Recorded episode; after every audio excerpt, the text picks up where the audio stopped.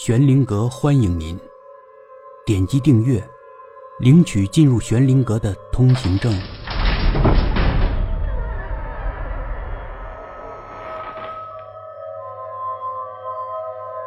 龙公主，第十五集。关涛琢磨了一会儿，然后他向龙公主翘起了他的右脚，刮吧，看看到底是什么原因，我的命才会这么大。这有点出乎龙公主的意外。刮吧，我也想知道什么原因。龙公主用刮胡刀片在关涛的脚底板上刮下来一块指甲盖大小的老皮，就这么点皮啊！这块皮太小了，用火机去点燃还不太好点呢。但龙公主胸有成竹，她大概早就想好了计划。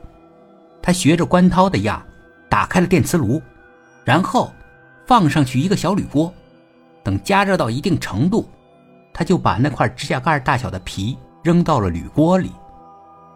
那块皮开始蜷缩变黑。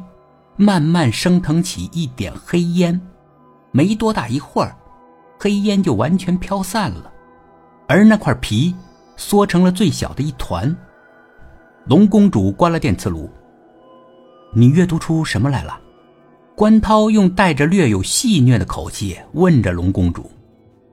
那不过是一团黑烟，而且时间还那么短。可龙公主肯定的点点头。那你阅读出什么了？关涛饶有兴趣的问。龙公主瞧着关涛：“你前世做过一件大善事。”“哦，什么善事呢？”“你在前世发现河水要决堤了，你没有光顾着自己逃命，而是跑到大河下面的村子，做出了警告，你救了全村三百多口人。”龙公主的语气不容置疑，似乎真有那么一回事儿似的。关涛却不在意。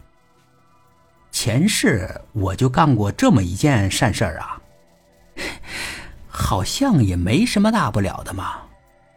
龙公主瞪大了眼睛：“你救了三百多口人呐，这是件很大的善事。就因为这件善事儿，一直到现在，他关涛还受到保护。”关涛难以想象，他突然想起一件事来。我买那块石头的时候，你对着那个卖石头的人鞠躬，你为什么要对他鞠躬？那是因为尊敬他。尊敬他。是啊，那块石头在他身上待了那么多天了，他居然没有死，只是丢了点钱。他前世一定做过什么特别大的善事，才有这么大的福德。关涛点燃了一根烟。享受的慢慢的吸了一口，然后又慢慢的吐了出来。你看看地图吧，关涛的床头正贴着一张皱皱巴巴的全国地图。龙公主不知道关涛是什么意思，干嘛要看地图呢？看看你去哪个海边方便，我明天就送你去海边。本集故事播讲完毕，点击上方的订阅，订阅不迷路。